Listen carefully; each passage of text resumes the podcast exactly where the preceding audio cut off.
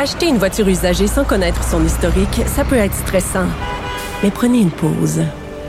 Et procurez-vous un rapport d'historique de véhicule Carfax Canada pour vous éviter du stress inutile. Carfax Canada. Achetez l'esprit tranquille. Le buzz de Vincent Dessureau. Je ne suis pas le seul divertissement. Il y a Vincent Dessureau aussi à 13h qui est pas pire pour nous divertir. Est-ce qu'il y aura des révélations dans le livre de Pauline Marois? Écoute, hein? écoute, Il faut toujours, euh, C'est ça. je- faut toujours qu'il y ait quelques petits trucs dans cette Ben biographie oui, ben qui oui, vont il nous faut vendre surprendre. quelque chose, c'est ça. Mais ça dépend. Il y en a qui font des biographies gentilles, qui racontent l'histoire sans attaque. Il y en a d'autres, des fois, c'est plus. Euh, euh, Ils ont quelques comptes à régler, Des comptes à régler, mais je pense pas que ça ressemble pas à Mme Marois. Elle a pas fait ça. pas non plus. Peut-être parler, j'étais quand même, j'étais à quelques mètres de Pauline Marois lors de son discours euh, pendant la, la- la tristement Ah, célèbre oui, c'est fusillade. Là, ouais, donc je pense que je vais lire ça, euh, Ah, voir oui. son point de vue euh, de, de cet événement que j'ai vécu de près. Là, ça va être euh, ah, c'est Ah, très C'est intéressant. sûr, c'est sûr, parce qu'elle n'a pas parlé tant que ça non plus. Elle a Non. fait quelques entrevues, mais vraiment connaître euh, Surtout les le, le choc après, parce que sur, sur le coup, on savait pas trop C'est ce qui se passait et le, le- le- les, les heures qui ont suivi et les jours qui ont suivi aussi. Puis même, tu me fais penser, là, parce qu'en même temps que tu en parles, euh, d'ailleurs, j'aurais dû lui en parler, mais bon, le temps manquait, mais euh, tout tout son vécu comme femme politique, tout ça, parce qu'on a tendance à l'oublier. Maintenant, tout le monde peut faire de la politique au Québec, mais elle, quand elle a commencé, elle était parmi les premières avec des enfants, tout ça.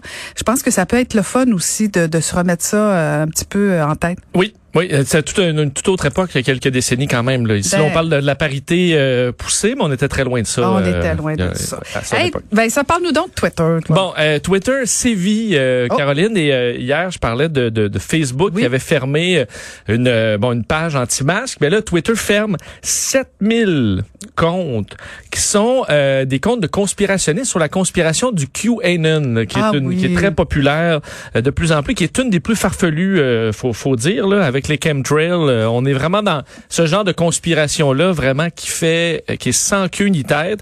Mais une fois que tu tombes là-dedans, euh, tu ne vois plus le reste, là, et tu finis par être enfermé dans ce qui, pour monsieur, madame, tout le monde, fait aucun sens, là, que le monde est dirigé secrètement par une secte pédophile, euh, où euh, les grandes vedettes de ce monde et les politiciens se rencontrent pour euh, acheter des enfants comme des pizzas. Mais ça Euh, va alimenter la conspiration des ben oui. conspirationnistes que Twitter ferme. C'est ça. C'est sûr que lorsque tu fermes des sites, parce qu'ils ont fermé 7000 comptes euh, et ils disent qu'on va essayer de, de tout faire pour diminuer la, la- le visionnement de ces euh, de, de, de ces conspirations-là, on comprend que ça alimente un peu la conspiration quand tu es dedans. Je pense que le- la vie, c'est qu'il faut, il faut essayer d'aller chercher moins de monde. là. Parce que de plus en plus, on voit dans le monde réel, dans les médias, on va voir des gens avec des panneaux avec un signe de cul. Là. Euh, la, la lettre, évidemment, est dans même des politiciens américains qui se, hein, qui se qui se présentent et qui sont euh, adeptes de cette conspiration-là. Donc, on veut le diminuer le plus possible, entre autres parce que le FBI a, euh, considère maintenant ce, ce, ce, ce regroupement-là comme étant euh, une, une- un risque de terrorisme domestique potentiel. Donc, ni plus ni moins, parce qu'il y a des cas où les gens deviennent de plus en plus radicaux, veulent délivrer des enfants euh, qui seraient supposément dans des grottes souterraines dirigées par Hillary Clinton. là. On est vraiment là-dedans. Là. Elvis Ah, doit être pas loin aussi. là. Ben oui, il, il- il est sûrement là. Alors, euh, on veut frapper dur pour essayer de limiter euh, la, la, la- bon, euh, le côté viral de ce genre de, de, de- d'idées-là.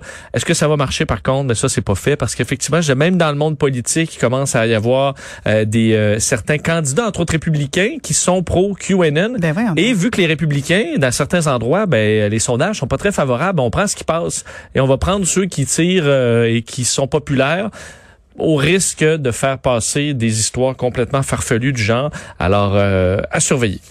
Et une autre initiative, les Legos pour entraîner nos médecins? Oui, très belle, euh, je trouve, idée. euh, alors, bon, les anesthésiologistes ceux qui vont nous endormir, mais aussi euh, gérer de la douleur et tout ça, vont faire dans certains cas, après des, des chirurgies, euh, vont aller injecter des produits qui vont rédu- réduire la douleur, mais à des endroits, dans des nerfs vraiment précis, en utilisant des ultrasons, en fait, guidés par un peu comme une échographie. là. Alors, tu contrôles en 3D l'injection alors que toi, tu regardes sur un écran en 2D, là, tu comprends, sur un écran. C'est très difficile à faire. Ça prend une coordination, euh, une, euh, une vision de l'espace en 3D qui est vraiment, qui, qui, qui est pas euh, de, donnée à tout le monde.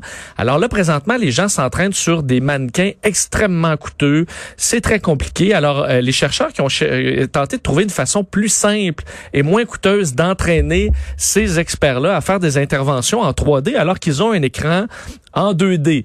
Euh, et ce qu'on a trouvé? Qui fonctionne à merveille, ce sont les Lego. En fait, on leur donne une petite structure en Lego à faire qu'ils doivent faire, mais en regardant dans un miroir. Alors, tu inversé, évidemment en miroir, et euh, tu te retrouves en 2D, parce que l'image que tu vois dans le miroir est en 2D. Alors, au niveau spatial, ça demande extrêmement euh, d'effort mental et de euh, le cerveau développe cette capacité-là d'imaginer en 3D et de tourner euh, une image pour pouvoir mettre des blocs très précisément. Alors, on a fait le test avec des euh, des médecins, avec, des, des, des anesthésiologistes, 10 à 15 minutes d'exercice en Lego, et ensuite on faisait le test en, dans la vraie vie, et il y avait une différence euh, marquée au niveau des performances pour quelque chose qui coûte absolument rien.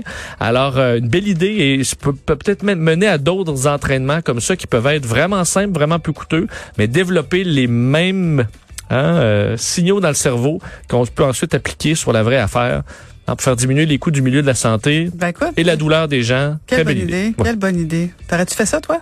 Non. Non, moi non. Ah, non, non. Moi non plus. Non, Chacun non. son métier. Surtout, faut faire des maths fortes. Hein. Oui. J'ai fait des 436, c'était en masse. 4,36.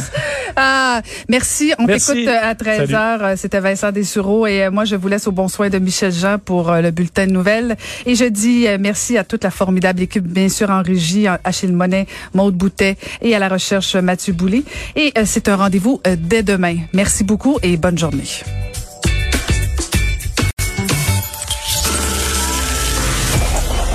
Cette émission est maintenant disponible en podcast. Rendez-vous dans la section balado de l'application ou du site cube.radio pour une écoute sur mesure en tout temps. Cube Radio, autrement dit. Et maintenant, autrement écouté.